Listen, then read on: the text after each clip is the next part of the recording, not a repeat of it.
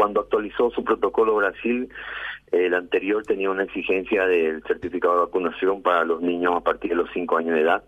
Ante esa exigencia, el Ministerio de Salud eh, contactó a través de relaciones internacionales del Ministerio de Salud con la gente de Brasilia para que se pueda tomar en cuenta la situación del país, ya que nosotros a partir del 31 de enero empezamos a vacunar a los niños.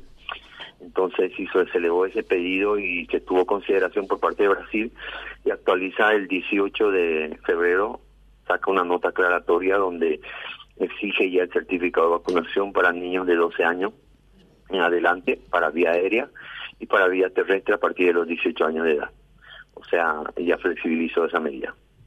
A ver, doctor, para precisar nada más, eh, vía aérea exigen vacunación para eh, adolescentes mayores de 12 años.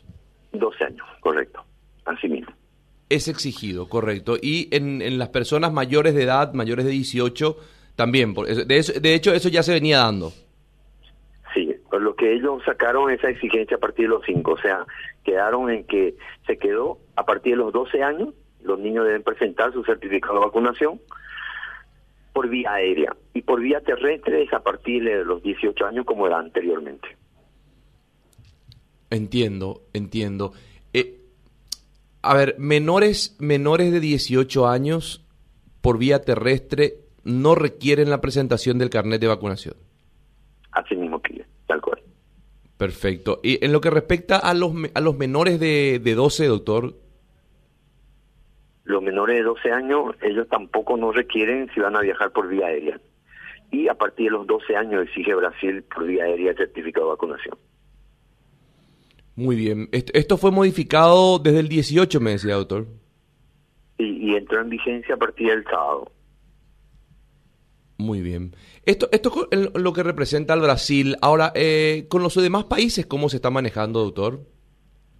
Eh, se está teniendo reuniones a través del bloque Mercosur para ir flexibilizando los protocolos y ir armonizando.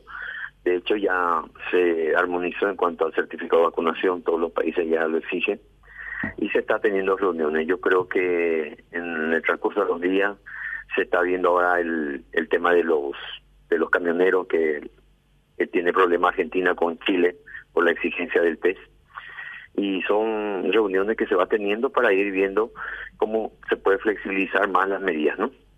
Ahora, en lo que respecta a, a los test, a los PCR o antígeno, eh, ¿se sigue dando en lo que respecta a los, los viajes en avión, ¿no? Al, al transporte aéreo. Asimismo, hay países que aún lo siguen exigiendo. Eh, no nos olvidemos que Paraguay fue el primer país que en retirar el test a nivel Mercosur. Si bien lo exige eh, Brasil, lo sigue exigiendo, lo sigue exigiendo Uruguay, Chile, eh, Argentina también ya no lo exige, eso es muy importante mencionar, entonces así como se van eh, retirando alguna exigencia, eh, yo creo que se van a ir flexibilizando más las medidas en los otros países también.